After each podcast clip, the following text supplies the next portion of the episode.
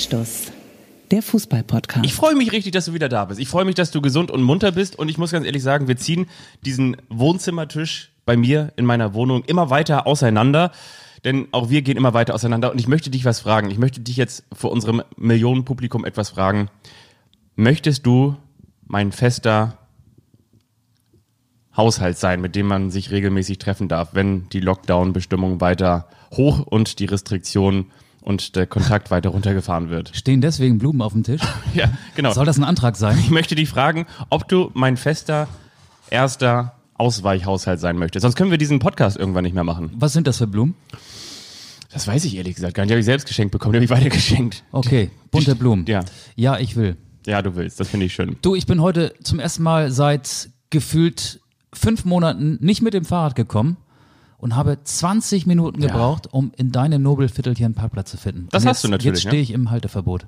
Ob das gut geht?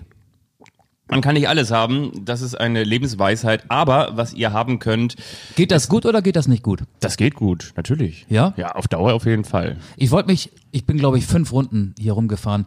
Äh, nach der dritten wollte ich mich da schon hinstellen, aber da war gerade die Polizei hinter mir. Und dann bin ich noch eine gefahren, dann war sie weg und jetzt stehe ich da und bin ein bisschen unruhig. Kann ich zwischendurch mal aufstehen und aus dem Fenster gucken, ob das Auto noch da ist? Ich will kein Zuhause, ich will zu dir. Oh, ich drehe ja schon seit Stunden. Hast du dich so gefühlt? Herbert Grönemeyer, Ja, so ein die bisschen. älteren Herbert Hörer. Grönemeyer höre ich auch immer beim Autofahren. Ja, genauso wie ich. Und abwechselnd natürlich Phil Collins und Tina Turner. Ich höre natürlich nur unsere Spotify-Playlist. Anstoß, die Da müsst packen wir ihr heute wieder Songs drauf. in jedem Fall abonnieren mit möglicherweise auch unserem Gast. Wir haben einen Gast, auf den wir sehr stolz sind. Wir kümmern uns natürlich auch um die Nations League und natürlich auch um die Frage, die wir euch bei Instagram und natürlich auch auf unserem Twitter-Kanal gestellt haben. Wie ist es eigentlich, machen Länderspielen in diesen Zeiten, in Zeiten, in denen die Restriktionen wieder hochgefahren werden, in Corona-Zeiten, in Zeiten, in denen es in nahezu jeder großen Stadt Inzidenzzahlen gibt, die möglicherweise sogar das Weihnachtsfest wackeln lassen, machen Länderspiele, macht die Nations League, macht dieser Wettbewerb in diesen Zeiten Sinn. Dazu habt ihr uns schöne Antworten, ehrliche Antworten geschickt. Die werden wir später natürlich auch noch ausgraben. Aber eben, wir haben natürlich auch einen Gast. Wollen wir ihn rauslassen? Ja, ich glaube, die Überraschung ist nicht mehr ganz so groß. Wir haben ja gestern auf unserem Twitter-Account so ein Bild von ihm leicht verfremdet und haben gefragt, wer wird wohl unser Gast sein? Und der Erste, der geschrieben hat, hat sofort einen Volltreffer gelandet. Und deswegen muss ich auch seinen Namen erwähnen und habe gesagt, er darf jemanden grüßen. Wir haben ihm versprochen, dass er jemanden grüßen darf. Die Rede ist von Mike Weber, der bei Twitter Werder 1995 heißt und er hat auf Ole Werner, also nicht auf Ole Werder Bremen, sondern auf Ole Werner Holstein Kiel getippt. Der Trainer von Holstein Kiel ruft hier gleich bei uns an. Das hat es auch noch nicht gegeben. Deswegen frage ich dich mal, müssen wir den Regler eigentlich hochziehen?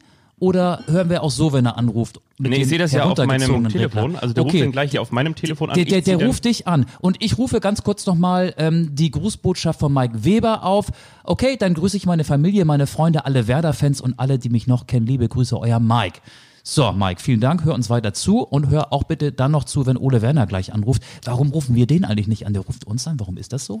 Ja, das haben wir so organisiert. Und zwar ist es so, dass äh, Holstein Kiel jetzt ja wieder trainieren darf, muss, will, soll. Es gibt ja eine Gemeinsamkeit zwischen Ole Werner und dir. Ihr beide seid am Wochenende bei Holstein Kiel gegen den ersten FC Heidenheim. Allerdings Stimmt. er als Trainer, du als Reporter. Ja. Und genau, man befindet sich in Kiel aktuell zwischen zwei Trainingseinheiten und da weiß man natürlich nicht ganz genau, wann die zu Ende sein werden. Wir haben jetzt uns so vereinbart. Hat er sein Handy nicht auf dem Trainingsplatz? Kurz, ja, genau, das wäre eigentlich auch Kann er mal kurz unterbrechen? Der Don Co-Trainer Fabian Boll kann auch noch. Boller, mach mal weiter. Ich habe hier einen wichtigen Termin. Ich jetzt- Dauert ja nicht länger als 15 Minuten. Mein Gott, was, was kann denn diese Eckballübung jetzt so wichtig sein? Ich habe jetzt hier einen Termin, ich muss zu Anstoß.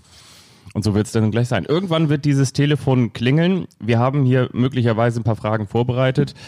Wir bedanken uns Du, natürlich. ich nicht. Du nicht, äh, ich schon. Wir bedanken uns dafür. Wollen wir noch mal ganz kurz sagen, wer wir sind. Dass Mike am Mike war. Wir freuen uns, dass auf jeden Fall Ole Werner am Mike sein wird. Und am Mike sind jetzt schon mein geschätzter Kollege Michael Augustin mir gegenüber sitzend.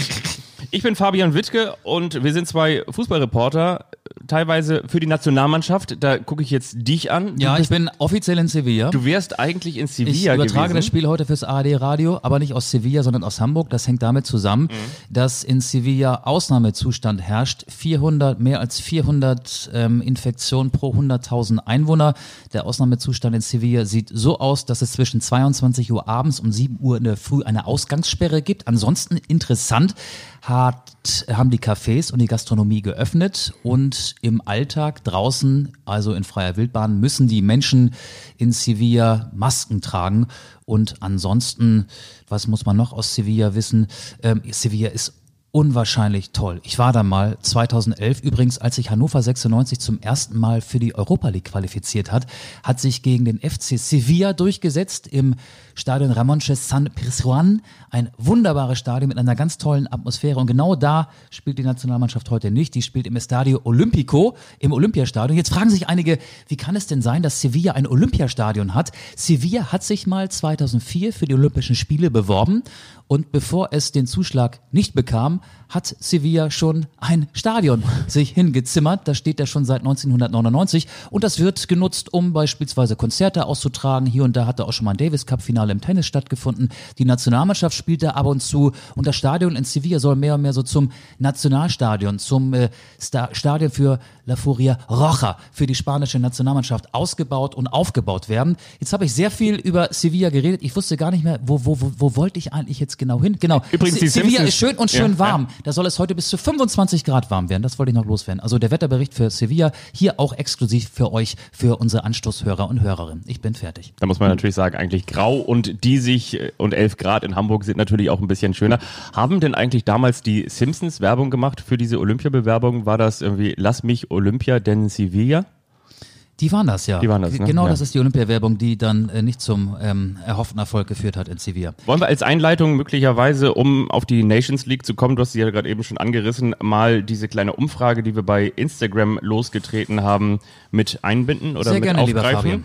Wir haben euch gefragt über unseren Instagram-Channel und zwar ist das natürlich Anstoß-Podcast. Was denkt ihr über die Länderspielpause? In Klammern natürlich dann auch, was denkt ihr über die Nations League? Ist das totaler Quatsch? Oder ist das völlig okay? Es haben wirklich sehr, sehr viele mitgemacht bei dieser Umfrage und insgesamt haben 89 Prozent für das ist doch totaler Quatsch gestimmt und 11 Prozent haben gesagt, das ist völlig okay. Ich bin bei den 89 Prozent. Ja, Soll ich dir sagen, warum? ja, sag mal.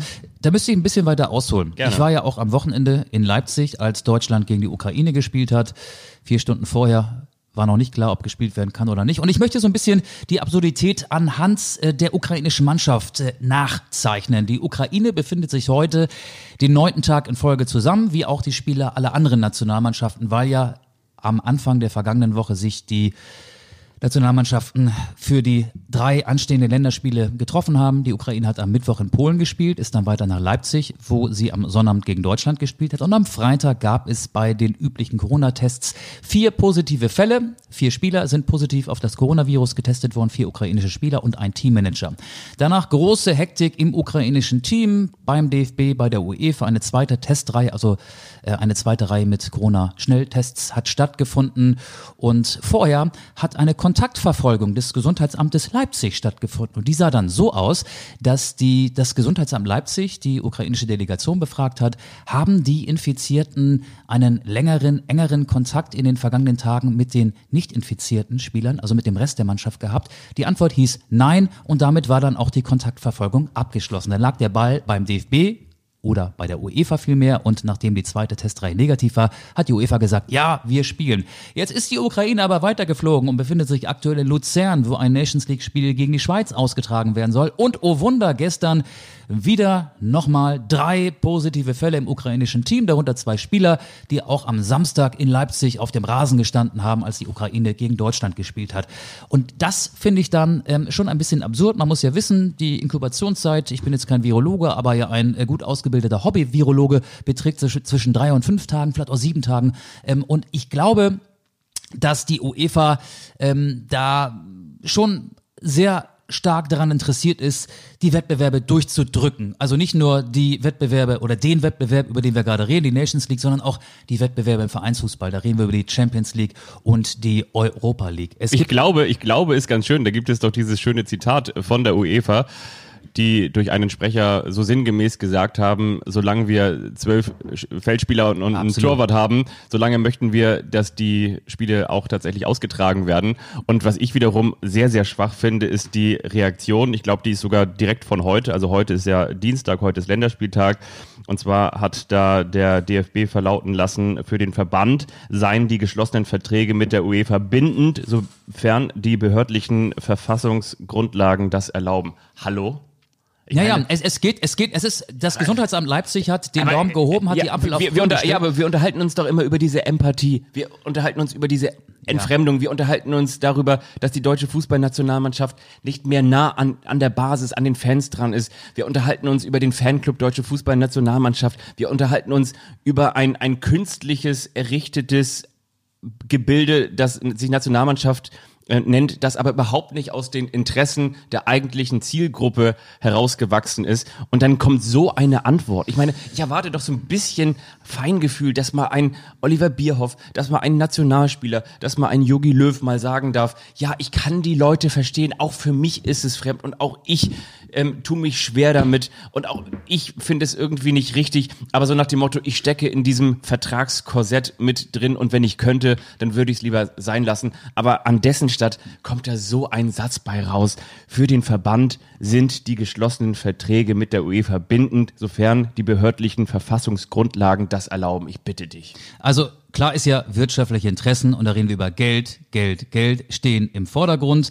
Ähm, ich bin ganz und gar bei dir. Ganz Also- kurz noch, wo du gerade Geld sagst, ich möchte dir nur ganz kurz da reingrätschen. Auch das habe ich nochmal nachgelesen. Und zwar begründet das, und jetzt unterhalten wir uns über einen, wenn nicht sogar den reichsten Fußballverband der Welt, begründet das der Den DFB. mitgliederstärksten Verband auf jeden Fall, mit knapp sieben Millionen Mitgliedern. Das sowieso, aber auch eben einer der reichsten der Welt. Und die begründen es damit. Und jetzt kommen sie für mich so ein bisschen durch die Hintertür mit so einer kleinen Tränendrüse. Sie begründen es damit, dass alleine aus den Länderspieleinnahmen 12 Millionen Euro in die Amateur- und auch in die Nachwuchsarbeit fließen.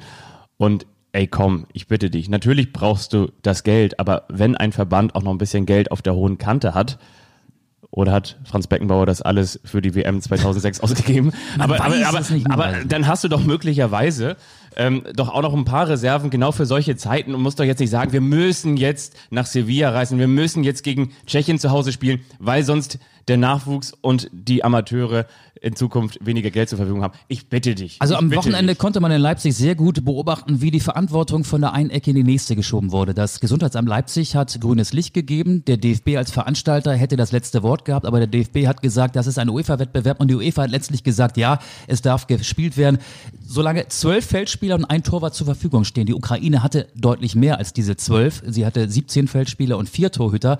Aber daran sieht man auch schon, zwölf plus eins. Da geht es ja gar nicht mehr um einen Wettbewerb auf Augenhöhe. Es geht darum, die Wettbewerber irgendwie Durchzudrücken. durchzudrücken. Ja. Natürlich durchzudrücken. Und alle Verbände und auch die Spieler, du hast es gerade schon angesprochen, folgen dem wie die Lemmige. Und am Ende kommt kollektiver, fataler Unsinn heraus. Ich vermisse jemanden, der sich auf die Hinterbeine stellt. Und da möchte ich die Handballer loben oder den Handballer. Patrick Winzek vom THW Kiel hat sich jetzt hingestellt und hat äh, kritische Worte geäußert gegen die Handball-WM, die im Januar in Ägypten mit 32 Mannschaften ausgetragen werden soll, im Januar 2021, in einer riesengroßen Blase, in einer keimfreien Zone. Und er hat gesagt, das macht keinen Sinn, das findet er doof. Und so etwas vermisse ich im Fußball. Da gibt es keinen, der diese Haltung hat. Es braucht einen Verband oder es braucht einen prominenten Fußballer, der vorangeht und sagt, ich habe da keinen Bock mehr drauf. Schluss jetzt, Boykott, ich mache da nicht mehr mit. Ich habe Angst um meine Gesundheit, um die Gesundheit meiner Freunde, um die Gesundheit meiner Familie, um die Gesundheit meiner Kinder möglicherweise. Äh, Aber es gibt diesen noch nicht. Und ich glaube, die UEFA macht so lange weiter und versucht, ausgefallene Partien in diesen engen Terminkalender zu quetschen, bis die Politik die Ampeln auf Rot stellt, bis die Bundesregierung kommt oder meinetwegen die französische oder die italienische Regierung und sagt, stopp, Fußball wird jetzt verboten. Ich will ja auch, dass Fußball gespielt wird. Aber ich finde, man muss es auf ein Mindestmaß an Spielen beschränken. Da rede ich von der Bundesliga, von der zweiten Liga, von der dritten Liga.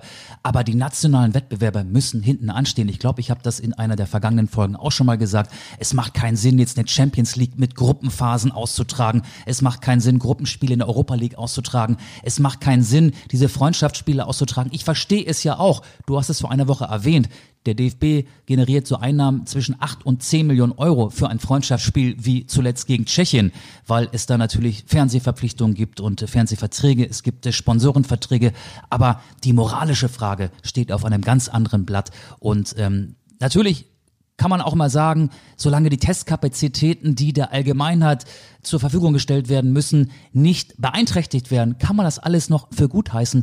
Aber es geht ja auch so um moralische Themen. Ein Kollege, der mit mir in Leipzig war, hat erzählt, sein Sohn, sein Sohn wurde jetzt 14 Tage in Quarantäne geschickt, weil er ist in der zweiten Klasse, der Sohn, also nicht mein Kollege, der ist schon raus aus der Schule. Der Sohn ist in der zweiten Klasse und in der Parallelklasse, die Jahrgangsstufe besteht aus 70 Schülern, ist ein Kind Corona positiv und die haben jetzt alle Kinder 14 Tage in Quarantäne geschickt. Normalerweise müsste man auch jetzt sagen, wir führen Schnelltests durch und äh, machen uns ein Bild, welches Kind hat noch Corona und die, die halt positiv, äh, negativ sind, die, die es positiv getroffen hat, aber die keinen positiven Corona-Test haben, die dürfen weiter zur Schule gehen. So müsste man oder so könnte man es doch machen mit ja, ausreichend Schnelltests. Aber so wird es gerade nicht gemacht. Und deswegen hat der Fußball, auch wenn er sich am Rande der Regularien bewegt, ein äh, schon Glaubwürdigkeitsproblem. Imageproblem, natürlich. Ein Imageproblem Absolut. und er ist in der Position, sich erklären zu müssen. Ja, das merkst du ja vor allen Dingen auch schon durch die Quoten. Ich meine, das war natürlich jetzt äh, der große Aufschrei. Da hat die deutsche Fußballnationalmannschaft natürlich auch Hohn und Spott für bekommen, dass sie während des Testspiels gegen die Tschechen ein Problem mit Horst Lichter hatte und Baris Ferraris, weil der die besseren Quote, äh, Quoten hatte. Und ich glaube auch tatsächlich, dass die Leute da draußen nicht nur lieber Horst Lichter und Baris Ferraris schauen, sondern ich kann mir vorstellen, bei so wenig Feingefühl und Empathie, da schauen die sogar lieber einem Kaktus beim Wachsen zu. Denn ich finde, aktuell ist es eben genau die Frage, wo ist das, was ich eingangs gesagt habe, wo ist das Feingefühl, wo ist das Gespür für die Situation? Und es gibt noch, es, ich meine, was ist, was ist Fußball? Was ist Sport? Sport und Fußball ist, ist natürlich auch ein Stück weit Kulturgut. Und da sind wir natürlich auch bei ganz vielen naja, Kulturschaffenden da draußen. Berufsfußball ist ein, ähm, wie der Name schon sagt, die Menschen verdienen ihr Geld damit. Also wir gehen ja auch unserer Aber Arbeit es ist doch nach. Kultur. Und, und andere Menschen, die zum Beispiel auf der Bühne stehen, Witze erzählen, die ja, Kabarett machen, die, die verdienen auch ihr Geld damit. Und das darf man natürlich dann ähm, natürlich nicht auf eine Stufe jeder stellen. Vers jeder versucht natürlich ja. ähm, so viel oder, oder, oder seinen Alltag so gut es geht aufrechtzuerhalten. Das macht jede Berufsgruppe, das macht der Fußball vielleicht mit ähm, etwas mehr finanziellen Möglichkeiten im Hintergrund ein bisschen erfolgreicher. Wo sonst können so viele Corona-Tests durchgeführt werden? Du hast gerade die Meldung des DFB äh, vorgelesen. Ich habe jetzt auch noch gelesen, dass in der Bundesliga etwa 3000 bis 3600 Tests pro Woche und äh, 2500 Tests in der dritten Liga und in der Frauenfußball-Bundesliga pro Woche durchgeführt werden. Das ist eine Menge. Das kann natürlich jetzt ähm, nicht jedes mittelständische Unternehmen leisten. Also es ist schon eine Ausnahmesituation. Mhm. Ähm, da, wo das meiste Geld vielleicht auch für solche Testungen vorhanden ist, da werden diese Tests halt auch durchgeführt. Die Lufthansa hat auch sehr viele Tests gekauft, um den Flugbetrieb wieder so ein bisschen ähm, aufrechtzuerhalten. Weißt du, was ich aber auch glaube? Und da möchte ich jetzt so ein bisschen Wasser in diesen Wein der ganzen Melange gießen. Und zwar ist es so, dass ich glaube, in diese Haltung, dass die Länderspiele zum jetzigen Zeitpunkt einfach nicht richtig sind, ist es auch ein bisschen so, dass niemand etwas mit der Nations League anfangen kann. Ich glaube, wenn wir zum Beispiel die Fußball-Bundesliga ne, hätten, und man muss natürlich auch eines sagen, man muss auch eines sagen, ihr kennt es möglicherweise, möglicherweise auch aus der Tagesschau, es gibt diese große Deutschlandkarte und diese große Deutschlandkarte ist Corona-rot eingefärbt. Das heißt, wir haben auch in Deutschland Risikogebiete, wir haben auch in Deutschland Bezirke, Städte, Bereiche, in denen die Inzidenzzahl über dem kritischen Wert ist. Und auch da reisen die Fußballmannschaften hin und auch da reisen sie meistens sogar am Tag vorher an. Und auch da gibt es natürlich bedingt durch das Reisen und durch den Austausch und durch das Draußensein und das, das Blasen verlassen immer mal wieder die Möglichkeit, sich anzustecken. Also das heißt, es ist nicht nur so, dass man jetzt zum Beispiel in Sevilla oder dann in, in Leipzig oder in sonst wo ähm, angesteckt wird. Ich habe sogar da auch einen Kommentar zu ein, oder einen, eine Reaktion des DFB, eines DFB-Arztes gelesen, der gesagt hat, zum Beispiel die Ansteckungsgefahr auf dem Fußballfeld. Ja, Tim Meyer, der Arzt der Nationalmannschaft. Genau, ja. ist gar nicht so groß so, ne? Das Statement hat ja der DFB am Samstag, nachdem klar war, dass gespielt genau. werden würde, auch veröffentlicht. Genau. Ähm, ich, der aber DFB weißt, du, was, was ich sagen will? Ich, ich glaube, ich, die, Leute, das, genau. die Leute sagen natürlich auch da draußen jetzt, ey, ganz im Ernst, leck mich am Arsch. Das ist auch diese, das ist diese, diese, das ist diese Nations League, wo ich auch nochmal wieder meine Praxis Lackshosen austragen kann, damit die Leute sehen, dass ich hier auch noch ein guter Experte bin, der ich übrigens wirklich bin und das meine nicht nur ich, sondern auch die Leute, die mich hier nachmachen. Ähm, sondern ich glaube natürlich, dass wenn du jetzt hier einen Champions League Kracher hättest, dann würden die Leute auch nochmal wiederum anders denken und da haben wir trotzdem rein geografisch die, dieselben Voraussetzungen oder die gleichen zumindest. Die Champions League ist ja auch ein UEFA-Wettbewerb und es wird auch seitens der UEFA alles dafür getan, dass dieser Wettbewerb weiter durchgeführt werden Ich glaube, kann. aber Also der auch würde- die Vereinsfußballer reisen ja quer durch Europa, genauso wie es die Nationalspieler tun. Genau, aber Ein- ich glaube, ein- ein- ich wollte nur sagen, zum- nur sagen ja, dass, okay. die, dass die Leute da draußen äh, nicht so eine große Empörung gegenüber der Champions League haben, weil die als solche interessanter ist als die Nations League, obwohl wir natürlich von der Sache her dieselben Geschichten haben. Ja, weil auch äh, viele Bayern München, Borussia Mönchengladbach äh, Fans, äh, Borussia Dortmund Fans äh, damit ihre Mannschaft mitfiebern. RB Leipzig Fans gibt's nicht. Ich habe jetzt ja auch den Beweis angetreten in Leipzig. In Leipzig sind äh, viele Straßenlaternen wie hier auch in Hamburg und wie in anderen Großstädten beklebt mit Aufklebern.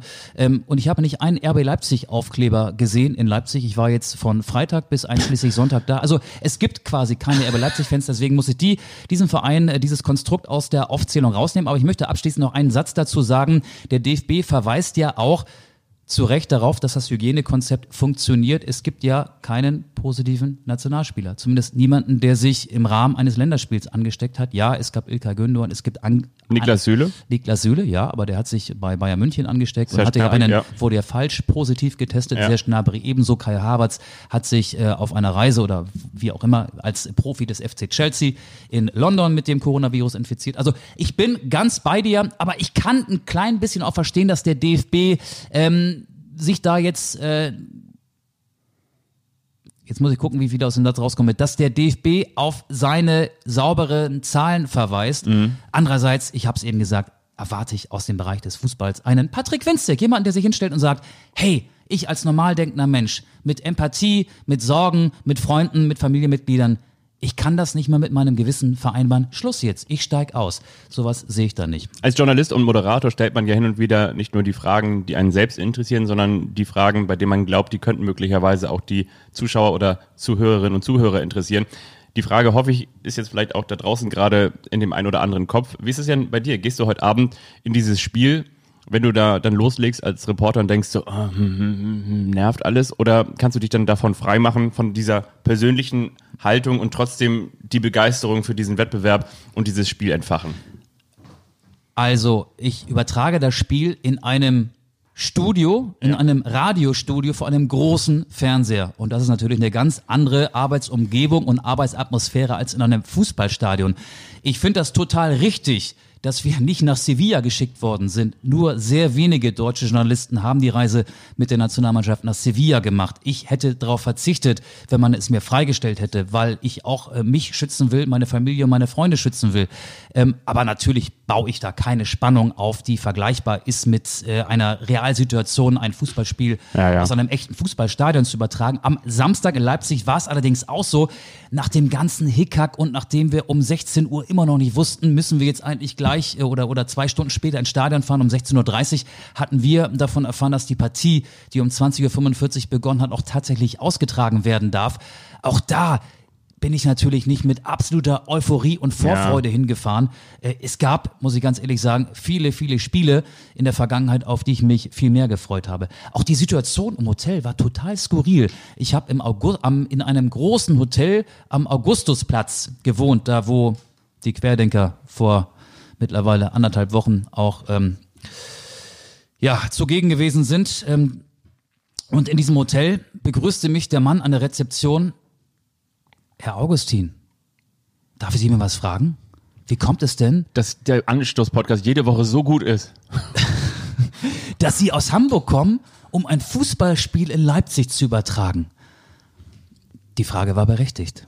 Die Frage war einfach berechtigt. Ich weiß nicht, ob ich eine schlüssige Antwort darauf hatte, weil es mein Beruf ist, weil es mein Job ist, weil ich mein Geld damit verdiene. Das Hotel war fast menschenleer. Meine Kollegen und ich waren da. Morgens beim Frühstück hat man vier, maximal fünf, sechs andere Menschen noch getroffen. Ich fühlte mich so ein bisschen wie Tom Hanks in Castaway, nur nicht auf einer einsamen Insel, sondern in einem einsamen Hotel. Das war eine sehr skurrile Reise. Jetzt blinkt es. Ruft er an, ruft er an.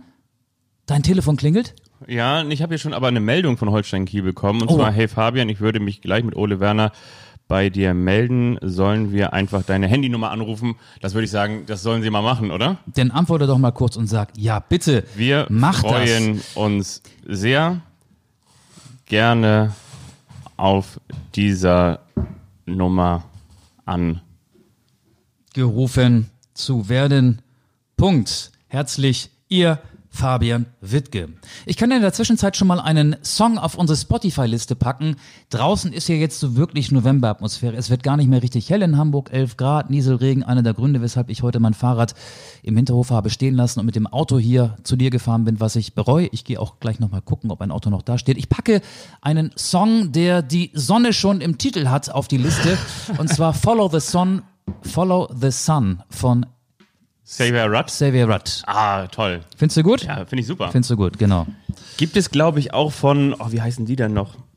Weiß ich auch nicht mehr ganz genau. Ah, gibt es aber auch noch eine zweite Version von, äh, von einer Frau gesungen. Aber Xavier Rudd ist ja ein Australier und das ist ein super Song. Ja. Du hast hier übrigens auch wieder einen Ja, wollen wir den mal kurz trinken? Wir, wir können ja mal kurz jetzt hier nach 25 Minuten kurz eine Pause machen. Ja.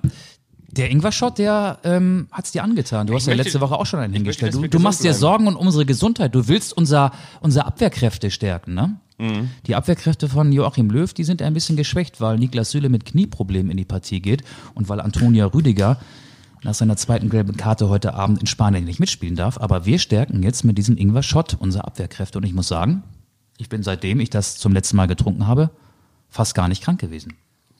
Aber ich habe gehört, dass die Antwort von BioNTech und Pfizer Riedle Baku ist, weil der stärkt ja auch die Abwehrkräfte, oder? Ja, aber der muss bei der U21 aushelfen. Ich, Was? Fand, ich fand übrigens Philipp Max in beiden Länderspielen Echt gut. gut, ne? Schade, dass er schon 27 ist. Ne?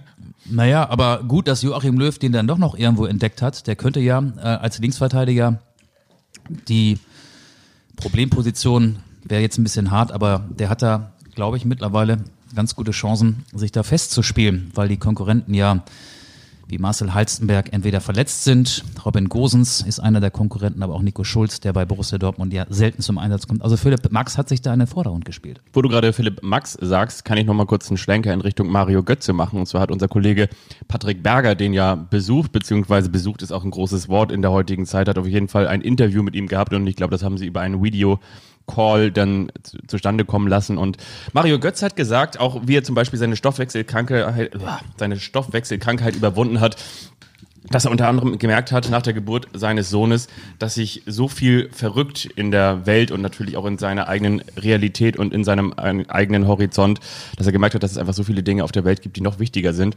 Und äh, das hat ihn unter anderem auch dazu bringen lassen, dass er aktuell wieder eine ganz andere Form zeigt und nicht nur fußballerisch, sondern eben auch körperlich und vor allen Dingen wahrscheinlich auch geistig. könnte aber auch an der Eredivisie liegen. Die niederländische Liga gehört ja nicht zu den Top-Ligen Europas. Vielleicht ist deswegen seine Form auch besser, weil die Gegner ein bisschen schwächer sind. Aber ich will hier keine schlechten Worte Oh, das- über Mario Götze nee, das- Telefon. Das ist es nicht. Ach so, schade. Oh, ohne Witz, das ist, kennst du das, wenn du, kennt ihr möglicherweise da draußen auch, wenn ihr irgendwas mit eurem Telekommunikationsanbieter geregelt habt, dass die danach einen immer anrufen und nerven, wie das Gespräch war. Und ich habe extra in dieser Filiale in der, wie man früher gesagt hat, Innenstadt, die Älteren unter uns wissen, Innenstadt ist da, wo man bei Arco hin und wieder Bonscher für die Verwandtschaft kaufen kann. Das hat nichts mit dem Onlinehandel zu tun. Und wenn man in eine Innenstadt fährt, das ist so ähnlich wie Eisenbahn, dann weiß man, in der Innenstadt gibt es hin und wieder so, ja, Kommunikations- Weil, Geschäfte. Und dann habe ich zu denen extra gesagt, ich möchte, ich werde diesen Vertrag hier nicht unterschreiben, wenn sie mich danach wieder anrufen. Und jetzt rufen die mich ja schon wieder an. Und zwar mitten in der Podcast-Aufzeichnung.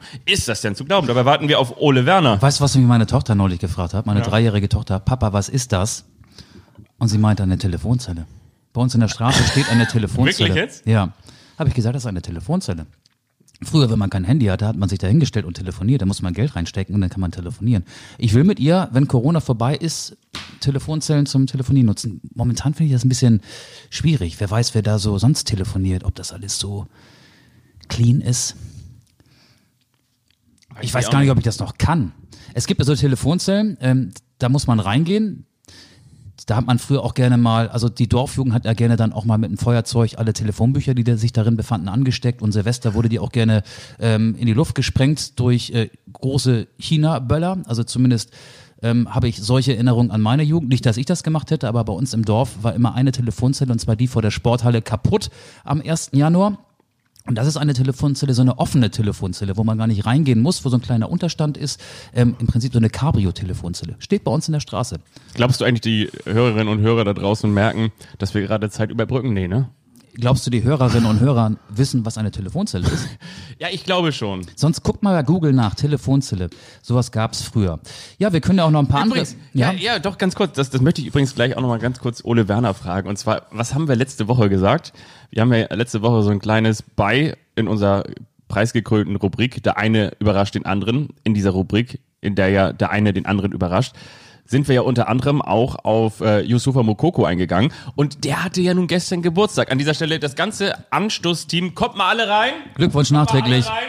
Wir, wegen Mokoko, kommt mal alle rein. Und jetzt singen sie alle Happy Birthday to you. Und so weiter, ne? Happy Birthday Reicht to schon. you. Was schenkt man einem 16-Jährigen? Ich kenne wenige ihr Jungs in dem Alter. Und auch Hast du die Montagsausgabe des Kicker gesehen? Weißt du, wer da vorne groß drauf war? Und da stand drauf, endlich 16. Jogi Löw.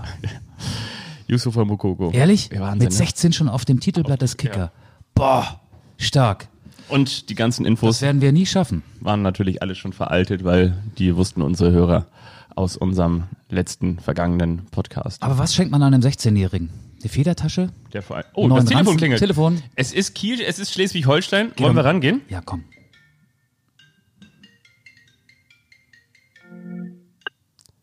Einen wunderschönen guten Tag. Hier spricht Fabian Wittke und es hört mit Michael Augustin. Moin. Grüß euch, hallo. Ja, Ole, schön, dass du dir Zeit genommen hast für unseren Podcast. Ähm, Fabian hat ja vor Wochen schon gesagt, Holstein Kiel wird am Ende der Saison zwischen Platz 1 und 5 abschneiden. Warum hat er recht?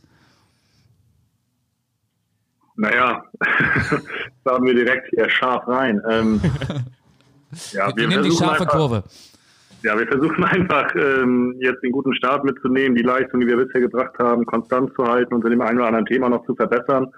Und ich glaube, wenn man wenn man es eben schafft, konstant durch ein Jahr zu gehen, und das ist unser unser ähm, Anspruch oder unser Ansinnen, dann kann es dieses Jahr in einer sehr engen Liga auch für eine gute Platzierung reichen. Ähm, ja, wir haben nur das in der Hand, was wir Woche für Woche an Arbeit investieren können. Und ähm, ja, dann werden wir am Ende des Tages sehen, ob das dann, ob der Fabian dann recht behält. Der jüngste Trainer im deutschen Profifußball, 32 Jahre jung. Kannst du das eigentlich noch hören oder bist du froh, wenn irgendwann ein Jüngerer kommt? Das ist mir sowas von egal tatsächlich. Also ob ich da jetzt einer der Jüngsten bin oder ob irgendwann ein Jüngerer kommt oder ähm, hat ja für mich in meiner Arbeit überhaupt keine Auswirkung. Und äh, ja, das ist ein Stand heute ist das noch ein Fakt, das wird sich irgendwann auch ändern, aber das ist jetzt für mich weder eine Belastung noch ist es etwas, was mich mit besonderem Stolz erfüllt. Das ist einfach so, wie es ist. Wir freuen uns ja sehr, dass du dir schon wieder für uns Zeit genommen hast. Wobei stören wir dich gerade? Du bist zwischen zwei Trainingseinheiten, stimmt das? Ja, das stimmt, wobei die Nachmittagseinheit heute im Kraftraum stattfindet. Da bin ich dann ähm, nur überwachendes Organ sozusagen. Da habe ich nicht äh, allzu viel selbst anzuleiten. Das übernehmen unser Athletiktrainer ähm, André Filipovic und Tim Sörensen. Und ähm, wenn wir hier nachher durch sind, dann geht's ähm, ja, an die Vorbereitung der Videoanalyse, die wir den Jungs morgen zeigen im Hinblick auf unseren Gegner Heidenheim. Du bist ja seit 14 Monaten Cheftrainer bei Holstein Kiel. Wenn ich euch sehe oder deine Spieler vor allen Dingen auf dem Platz sehe, erkenne ich ein klares Bekenntnis zur Offensive. Also der Kiel-Stil ist offensiv ausgelegt. Was ist dir wichtig? Ja, grundsätzlich stimmt das. Wir wollen offensiv spielen, wir wollen selbst das Heft des Handelns in der Hand haben. Ähm, Ich glaube einfach, dass äh, das Gefühl als Spieler auf dem Platz äh, zu haben und äh, oder das Gefühl zu haben, auf dem Platz zu stehen und zu wissen, was was man zu tun hat, dass einer weiß, was der andere zu tun hat, dass man selber die Mannschaft ist, die den Ton angibt. Das gibt dir einfach äh, ja am Ende des Tages eben eben ein gutes Gefühl zum einen und zum anderen eben halt auch eine hohe Identifikation mit dem, was du da was du da gerade machst. Und das ist mir schon wichtig. Ähm, es ist aber dieses Jahr auch so und das sieht man glaube ich auch in unserer Arbeit, dass wir was das Thema Balance angeht, einen Schritt nach vorne machen wollten, ähm, eben nicht äh, ausschließlich den Hurra-Gedanken im Kopf zu haben, sondern auch den Gedanken, dass es ähm, vielleicht auch mal ein Tor sein muss, das zu einem erfolgreichen Ergebnis reicht. Und insofern liegt der Fokus dieses Jahr ähm, eigentlich vom ersten Tag an auch auf den defensiven Abläufen und darauf, äh, Offensive und Defensive in ein gutes äh, Verhältnis zu bringen. Holstein Kiel ist ja aktuell Vierter. Ihr seid Vierter, habt zwölf Punkte, einen Zähler hinter einem direkten Aufstiegsplatz. 13 Punkte hat der VfL Osnabrück. Das Spiel gegen Heidenheim, das Heidenheim-Spiel im Kieler Holstein-Stadion. Ist das schon so ein bisschen richtungsweisend, weil die Konkurrenz von hinten, ich meine jetzt zum Beispiel Hannover, Paderborn, Bochum, auch schon wieder gefährlich dicht auffährt, oder? Naja, es ist generell einfach sehr, sehr eng in der Liga. Das sieht man, wenn man ähm, sich anschaut, eben so wie ich es gesagt habe, wir sind mit zwölf Punkten eigentlich in Schlagdistanz nach oben. Äh, der erste äh, direkte Abstiegsplatz äh, liegt nur fünf Punkte hinter uns. Es ist ja auch am siebten Spieltag nicht ungewöhnlich, dass es so eng zugeht. Aber es ist eben sehr, sehr ausgeglichen und richtungsweisend ist der achte Spieltag äh, in meinen Augen ähm, noch nicht. Aber ich glaube, dass es schon wichtig sein wird, bis Weihnachten konstant zu punkten, weil dann so über die Weihnachtsfeiertage sicherlich klar sein wird, mit welchen Ambitionen man dann ins neue Jahr geht und insbesondere auch in einen Januar geht, in dem es sechs Punktspiele zu bestreiten gibt. Und insofern ähm, ja, sind wir wieder bei dem Thema Konstanz, äh, Dinge durchziehen, ähm, konstant arbeiten heißt dann auch konstant punkten für mich und bis Weihnachten wird es sicherlich so sein, dass so ein bisschen klarer wird, was los ist. Ich glaube, der achte Spieltag ist jetzt noch nicht ähm, richtungsweisend in die eine oder andere Richtung, was den Saisonausgang angeht. Ich freue mich auch auf Heidenheim, weil ich am Samstag Reporter sein werde bei euch im Holstein-Stadion. Kannst du mir einen Gefallen tun und mir ein Marc Schnatterer-Trikot besorgen? Ich traue mich nicht zu fragen. Ja, da habe ich tatsächlich auch andere Sachen vor am äh, Samstag. Das tut mir schrecklich leid. Äh, also da kann ich nicht äh, in die Bresche springen. Ähm, aber sonst schreib ihm doch mal. Die sind doch bestimmt sehr freundlich und schicken auch was zu. Der, der spielt ja gar nicht mehr so regelmäßig, also zumindest nicht von der ersten bis zur 90. Minute. Heidenheim wäre ja in der vergangenen Saison um ein Haar aufgestiegen. Zwei Unentschieden gegen Werder Bremen haben in der Relegation nicht gereicht. Heidenheim hat viele Spieler verloren. Ähm, nimm uns doch mal mit in so eine Spielvorbereitung. Vor wem oder vor welchen Spielern warnst du deine Mannschaft am äh, ehesten? Ja, es gibt bei uns ja zwei Teile dann auch in der Analyse. Die eine mannschaftliche Analyse, wo es wirklich darum geht, äh, Muster zu besprechen, die einen Gegner auf den Platz bringt, ähm, wie sieht das mannschaftliche Anlaufverhalten aus, wie sieht der mannschaftliche Spielaufbau aus. Das ist dann mein Job. Ähm, darüber hinaus gibt es dann eben auch individuelle Analysen, die Patrick Kohlmann mit den Spielern ähm, hauptsächlich vornimmt wo es dann eben darum geht, ja, unsere Außenverteidiger auf, auf die Flügelspieler des Gegners genau vorzubereiten. Welche Bewegungen sind da typisch, welche Laufwege sind typisch, was sind Merkmale, auf die man sich einstellen kann. Das heißt, dass ich jetzt so ganz explizit einzelne Spieler hervorhebe, vor denen ich warne, das passiert sehr, sehr selten. Es geht eher um die mannschaftlichen Themen und alles, was dann eben individuell ist, das macht äh, Kohle mit den Jungs. Da geht es dann schon mal mehr ins Detail, aber das sind eben ja dann auch in der Regel keine Warnungen im Sinne von, äh, da müssen wir jetzt auf, äh, müssen wir jetzt aufpassen oder müssen wir Angst vor haben, sondern immer in Lösungen gedacht, sprich, das und das macht er häufig und so und so kannst du es auch gut verteidigen oder so und so kannst du eben auch an dem Außenverteidiger vorbeikommen. Ich könnte mir vorstellen, dass dein Heidenheimer Kollege Frank Schmidt seine Spiele aber vor einem Mann warnen wird, der bei euch spielt und zwar seit Jahren sehr gut spielt, Ye Sung Lee. Ich habe jetzt gehört, dass der große Probleme hat mit der südkoreanischen Nationalmannschaft in Wien feststeckt. Isolation. Weißt du da mehr? Kommt der rechtzeitig zurück? Wie, wie ist der Kontakt zu ihm gerade? Also mein Stand jetzt gerade, allerdings bin ich jetzt auch vom Trainingsplatz gekommen, habe kurz was gegessen, hatte zwei Spielergespräche, ähm, ist der, dass der Lee ähm, nicht von den Quarantänemaßnahmen oder von Infektionen betroffen ist und am Donnerstag wieder bei uns auf dem Trainingsplatz steht. Aber wie gesagt, das ist der Stand von vor dem Training. Ähm, ja, es ist kein Geheimnis, dass dort bei äh, der südkoreanischen Nationalmannschaft positive Corona-Tests aufgetreten sind. Ähm, unseres, unseres Wissens nach oder meines Wissens nach zu dem jetzigen Zeitpunkt ist es aber so, dass Lee davon nicht betroffen ist und am Donnerstag wieder bei uns auf dem Trainingsplatz steht. Wir haben über große Fußballer gesprochen, über Lee, über Marc Schnatterer. Weitere erfolgreiche große Fußballer werden demnächst in das Kieler Holstein-Stadion kommen.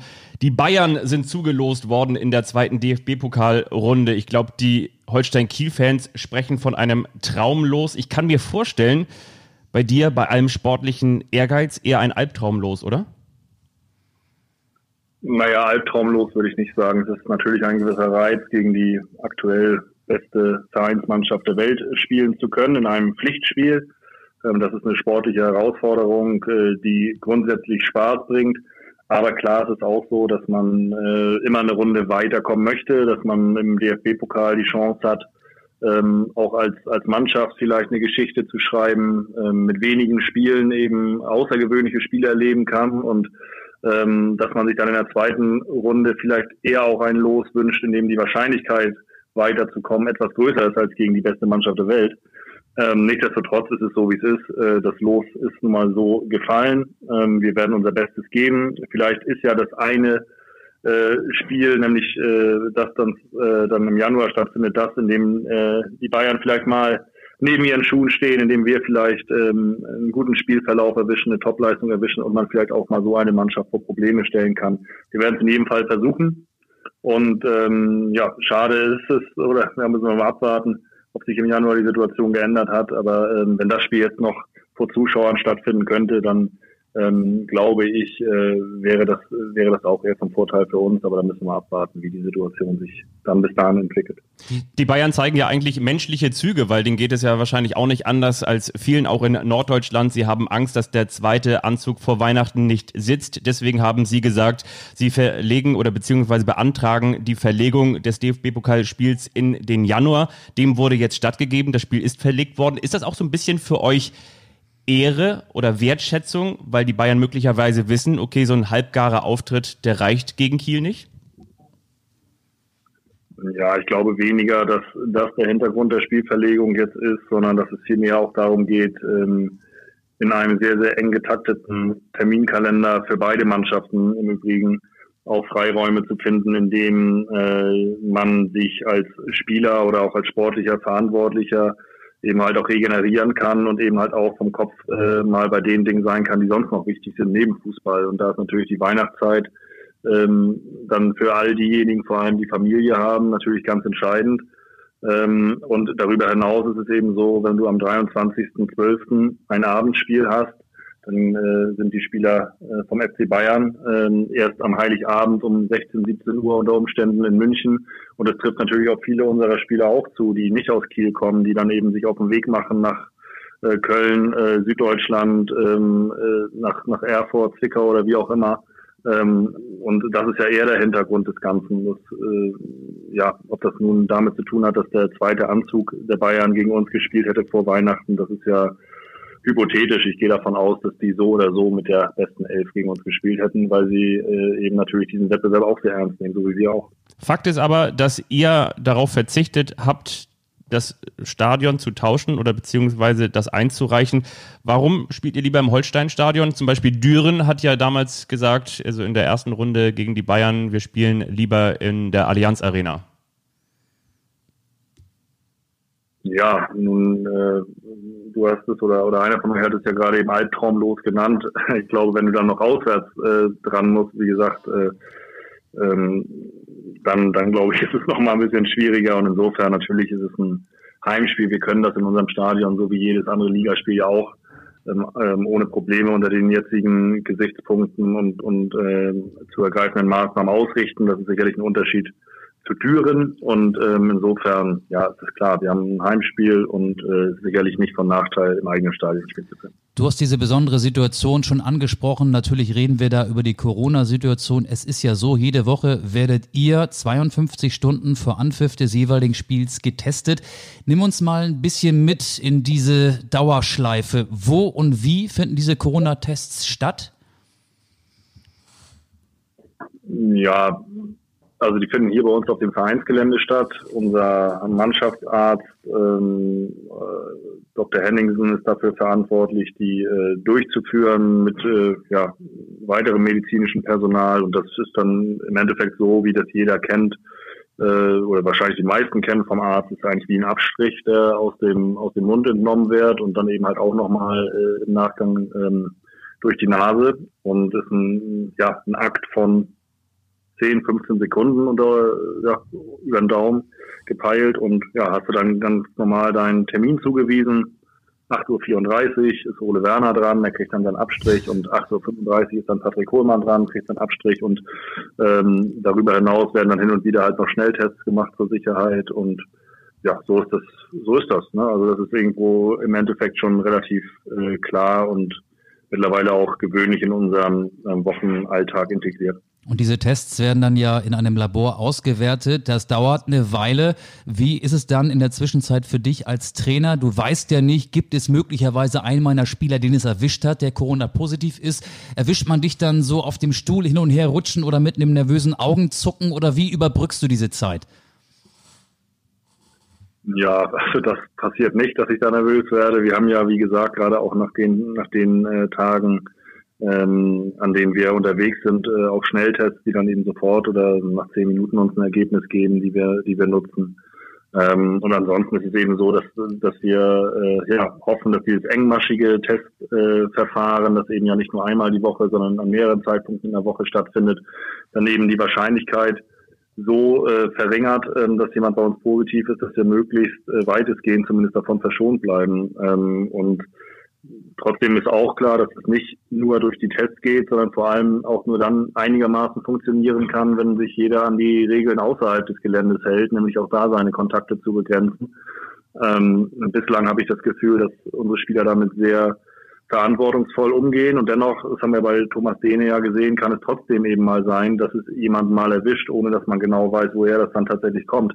Also wir werden äh, uns darauf einstellen müssen, dass immer mal so eine Situation eintreten kann. Wichtig ist nur, dass wir alles dafür tun, um so eine Situation möglichst zu vermeiden. Ganz ausschließen, ähm, glaube ich, kann man es nicht. Das zeigt die aktuelle Situation, aber wir müssen uns bestmöglich verhalten. Und ich habe den Eindruck, dass wir das hier aktuell tun. Du hast ja möglicherweise auch die Situation rund um die deutsche Nationalmannschaft oder rund um deren letzten Gegner Ukraine beobachtet. Da gab es jetzt nochmal drei positive Fälle. Zwei Spieler haben am Sonnabend in Leipzig gegen Deutschland auf dem Platz gestanden. Ähm, da war ja eine Menge los am vergangenen Wochenende. Darüber haben Fabian und ich uns auch schon in diesem Podcast unterhalten, bevor wir dich angerufen haben. Ähm, wie verfolgst du das Nations League Spiele? Ist das sinnvoll vor dem Hintergrund, dass ja gerade die Welt da draußen noch ein bisschen anders ist als sonst? Oder sagst du, kann man sich eigentlich auch sparen? Naja, man muss einfach wissen, dass da natürlich ganz viele Interessen eine Rolle spielen. Ähm, ja, es ist im Endeffekt so wie in allen anderen Branchen auch, äh, im Fußball, dass natürlich auch, auch der Fußball versucht, äh, möglichst ähm, ja, seinen Spielbetrieb aufrechtzuerhalten, um am Leben zu bleiben, um eben ähm, möglichst mit wenig Verlusten aus dieser Krise herauszukommen. Und ob das nun ja, sinnvoll äh, ist in jedem Fall oder ob das eben ähm, ja, wie ich dazu stehe, ist im Endeffekt zweitrangig, weil ich das auch, auch die gesamte Interessenslage ja gar nicht äh, den Überblick darüber habe. Also am Ende des Tages muss es so sein, dass es ähm, Sachverständige aus dem gesundheitlichen Bereich gibt, die immer wieder in solchen Fällen die Entscheidung treffen müssen, besteht jetzt hier ein weiteres Infektionsrisiko oder nicht. Und das ist äh, so, dass wir uns darauf verlassen müssen, ähm, dass diese Leute die richtigen Entscheidungen treffen.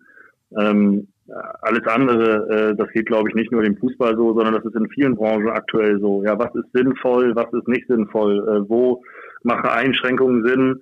Äh, wo macht es Sinn, Dinge zu lockern? Das ist doch etwas, wo, wo man äh, ja, wo, wo man jetzt als Autonomalbürger äh, den Überblick äh, nicht vollständig haben kann. Und so geht mir das jetzt auch, wenn ihr mich nach so einer oder nach der Entscheidung fragt, ob Länderspiele stattfinden müssen. Ich kann es im Endeffekt nicht abschließend beurteilen, verlasse mich darauf, dass es eben ähm, Leute gibt, die sich äh, in der Thematik Corona und äh, Fußball so im Detail auskennen, ähm, dass die eben dann die richtigen Entscheidungen treffen.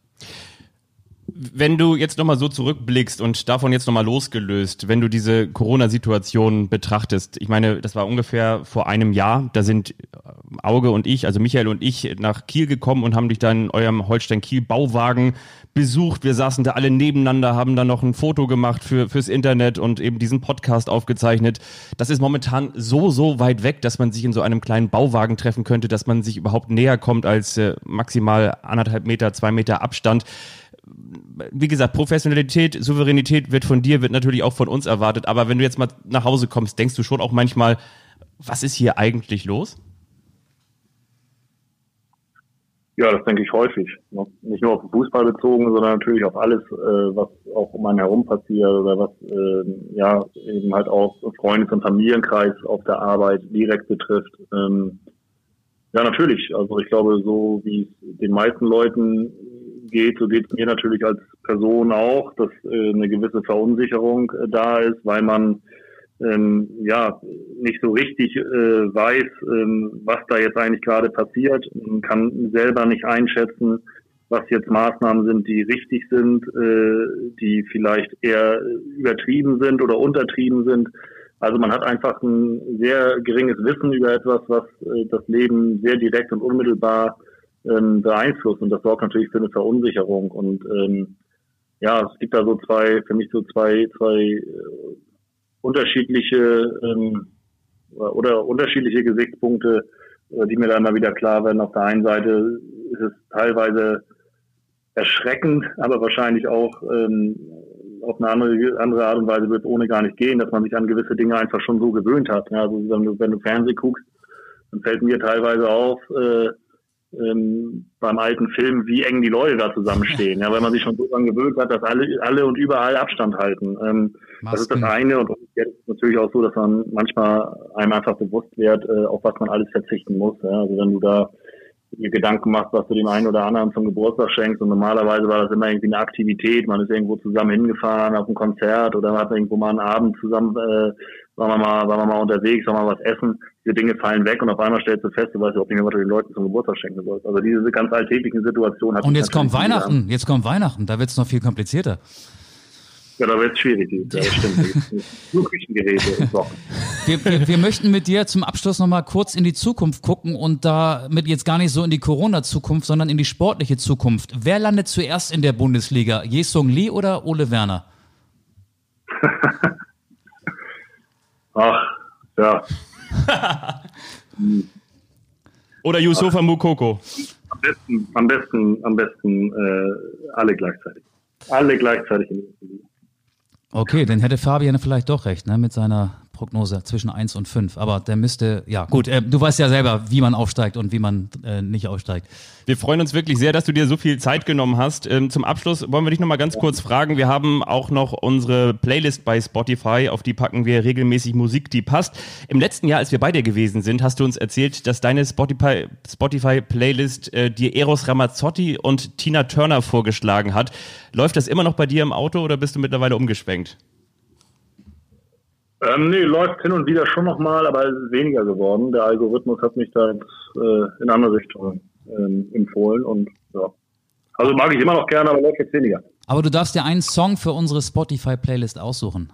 Kommt der von den Denkedrans, die sind schon drauf. Die Denkedrans sind schon drauf. Ja. Hm.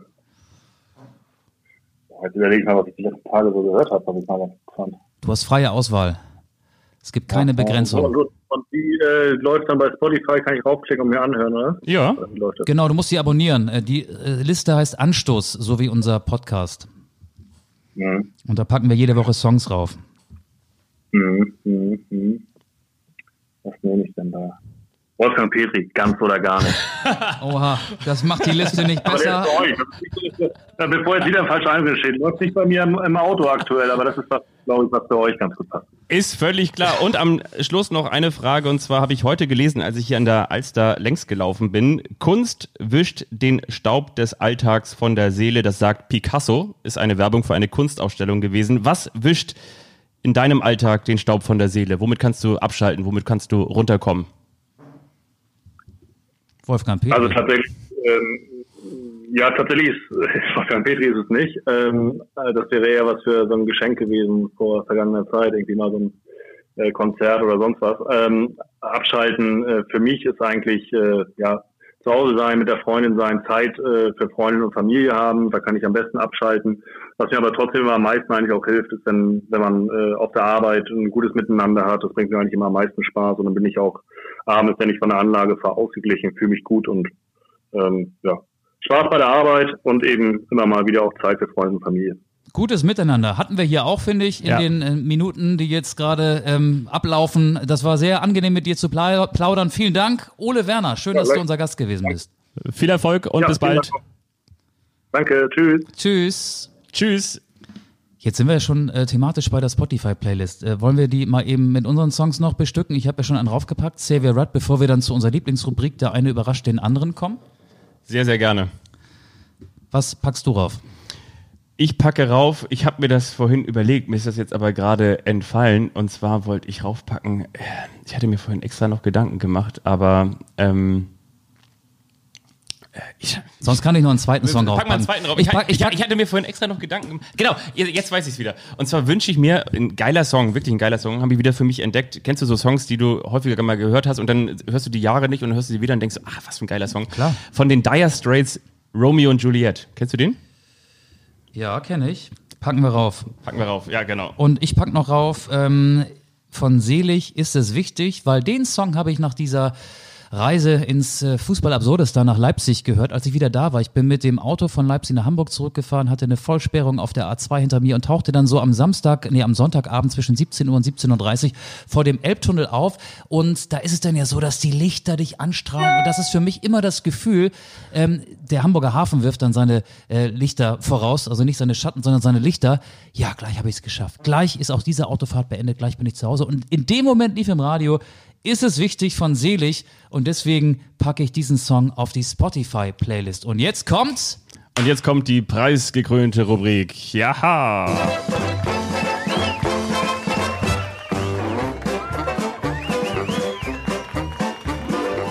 Das ist der eine, der überrascht den anderen.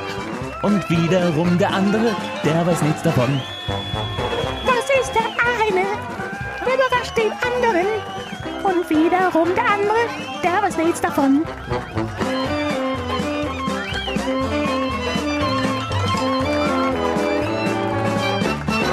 Der eine überrascht den anderen. Fabian, was hast du ausgeheckt? Was hast du dir für mich einfallen lassen? Ich habe mir schon gedacht, dass das Interview mit Ole Werner wahrscheinlich ein bisschen länger dauern wird. Wir haben ja, glaube ich, gesagt 15 Minuten. Ich glaube, es sind sogar knapp 20 Minuten geworden. Aber Michael, du weißt ja, diese Weihnachtszeit wird möglicherweise eine tristere als sonst. Und in diesem Jahr gibt es nicht die großen Weihnachtsmärkte mit Zuckerwatte. Es gibt möglicherweise nicht so viele Lichter in den Innenstädten. Und ich habe mir überlegt, wenn einer der Erste sein möchte, der dir eine schöne Weihnachtszeit zelebriert, lass mich mal kurz in die rechte Tasche greifen. Ich habe dir, Ein Weihnachtsmann. ich hab dir den ersten Ein Weihnachtsmann Weihnachtsmann der Saison Ist der von organisiert. 2019? Nee, den hab ich du hast mir schon mal den Lindhasen Ja. geschenkt. Jetzt schenkst du mir einen Lind-Weihnachtsmann. Den Ja. hast du die ganze Zeit in der Tasche gehabt, ne? Der ist schön warm. Das merkt man. Aber der ist der, ist, der ist weich. Der ist weich wie die Leiste eines Hochleistungssportlers, der vielleicht zu viele Marathonkilometer in den Knochen hat. Aber vielen, vielen Dank. Das ist eine ganz, ganz tolle Überraschung. Das, also, niedlich. Diese Rubrik sagt ja auch, dass man dem anderen etwas zelebrieren soll, womit er nicht rechnet. Hast du damit gerechnet? Nein. Siehst du? Nein. Hast du damit gerechnet, dass ich dich mit einem Quiz überraschen würde? Ja. Okay, hier kommt das Quiz. Heute Abend, ich weiß ja nicht, vielleicht hört ihr auch die Folge erst am Mittwoch oder Donnerstag. Dann Gestern oder vorgestern gestern Abend. oder vorgestern Abend hat ja Deutschland gegen Spanien gespielt oder Spanien gegen Deutschland in Sevilla. Die Spanier sind ja auch gerade im Umbruch. Früher war es so, dass da ganz, ganz viele Stars von Real Madrid und dem FC Barcelona das Gerüst der Mannschaft gebildet haben. Jetzt kommen die Spieler aus Villarreal oder von Real Sociedad San Sebastian. Aber ein alter Haudegen ist nach wie vor dabei. Sergio Ramos, der Innenverteidiger von Real Madrid, der Kapitän der spanischen Nationalmannschaft, hat ja am vergangenen Wochenende sein 177. Länderspiel für die Furio Roja gemacht, ist damit nicht nur Spaniens Rekordnationalspieler, sondern auch der europäische Rekordnationalspieler. Frage an dich, wen hat Sergio Ramos mit seinem 177. Einsatz international abgelöst? Abgelöst. Okay, die Antwort ist Gigi Buffon. Die italienische Torhüterlegende hat nämlich 176 Mal für Italien gespielt. Okay. Jetzt kommt so eine Schätzfrage. Es gibt in der Welt noch einen, der hat mehr Länderspiele als Ramos. Den könnt ihr auch noch kriegen. Die Rede ist von Ahmed Hassan, ehemaliger ägyptischer Nationalspieler. Ramos steht bei 177. Was glaubst du, wie viele Länderspiele hat Ahmed Hassan für Ägypten gemacht? 182. 184. Gar nicht so schlecht. Sergio Ramos, über den die Welt, die Zeitung Die Welt übrigens geschrieben hat, Ramos Fußball ist wie Kino ab 18, also ein Brutalo in Fußballschuhen, der die Ellenbogen gerne ausfährt, der auch mal mit versteckten Foul spielt, der aber nebenbei auch noch ein ganz guter Torjäger ist. Er hat 501 Spiele in Spanien bestritten. Wie viele Tore hat er geschossen? Als Abwehrspieler in 501 Spielen in der La Liga. 64. 74. Gar nicht schlecht. Sergio Ramos ist ja ein Stierkampf-Fan. Er wäre auch gerne Stierkämpfer geworden als kleiner Junge und das lässt sich ja auch an seiner Art, wie er Fußball spielt, ablesen. Ich habe gerade die Welt zitiert. Ramos Fußball ist wie Kino ab 18. Wie viele rote Karten hat er bei Real Madrid gesehen in seiner Karriere? Kleine Info, er spielt seit 2005 für Real. 2005, das sind 15 Jahre. Das heißt, er hat in 15 Jahren. Er hat in 15 Jahren, ich tippe auf knapp 20 rote Karten, er hat 19 rote Karten. Das ist falsch. Er hat 26 Ui. rote Karten gesehen. Das sind ganz schön viele. Er ist eine Reallegende seit 2005 bei den Königlichen. Wo hat er vorher gespielt? Ramos, Ramos, Ramos. Er war nicht bei Holstein Kiel, auch nicht bei Arminia Bielefeld und auch nicht bei Rot-Weiß Erfurt. Fällt mir gerade ein, weil der Name Erfurt eben fiel bei Ole Werner. Wo hat Ramos vorher gespielt? Wo begann seine profi Atletico? Nein, beim FC Sevilla. Er kommt aus Ach, der. Stadt, in der heute Abend das Länderspiel stattfindet. Und noch eine letzte Frage, die wirst du möglicherweise beantworten können. Was trägt Sergio Ramos auf seiner Haut? Ein Brusttattoo, Tattoos oder Maulbeerseide? Tattoos. Stimmt. Ja. Viele. Sehr, sehr viele. Da ist eigentlich gar kein Platz mehr für weitere Bei Tattoos. Sergio Ramos habe ich immer Haarneid. Der hat so viele, ich finde das so cool, wenn, wenn Männer in dem Alter noch so dichtes Haar haben, dass sie alles tragen können. Kurz, lang, Seiten kurz. Der hat auch Barthaar, Gesichtshaar. Alles, ja. Das ne? habe ich auch. Bart habe ich auch. Ja, aber der, der hat so einen ich bin Rauschebart. der Bartha Illich der also der, der kann als Weihnachtsmann gehen. Den könnte man als äh, Weihnachtsmann mieten. Rent a Santa Claus, Rent a Ramos. Vielleicht wäre das so ein, eine Geschäftsidee für ihn in der kurzen Winterpause, die es ja Corona-bedingt auch in Spanien in dieser Saison nur geben wird.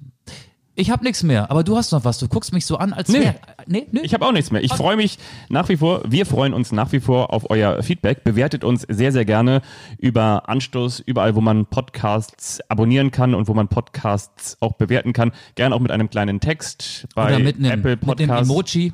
Daumen Genau. hoch, Daumen runter, ausgestreckte Zunge, Folgt der Emoji Playlist. mit Sonnenbrille, tanzende Beine, ähm, vielleicht auch, vielleicht auch einfach so, ein- so ein Teufel oder vielleicht auch, es gibt auch diesen, diesen ähm, Haufen Scheiße als Emoji. Könnt, Sag ihr, mal. könnt ihr gerne auch, also das liegt dann an euch, ne? Und wir lassen langsam aus der Regie noch einen Song hier im Hintergrund äh, einspielen.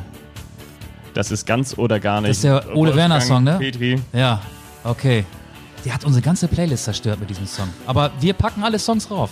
Also, wir sagen Tschüss, bis zum nächsten Mal.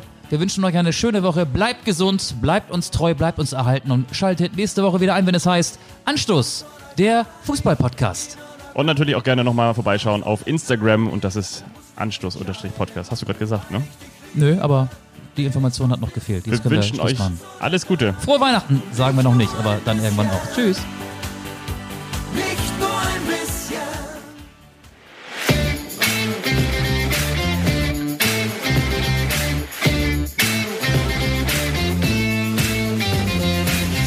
Anstoß, der Fußball-Podcast.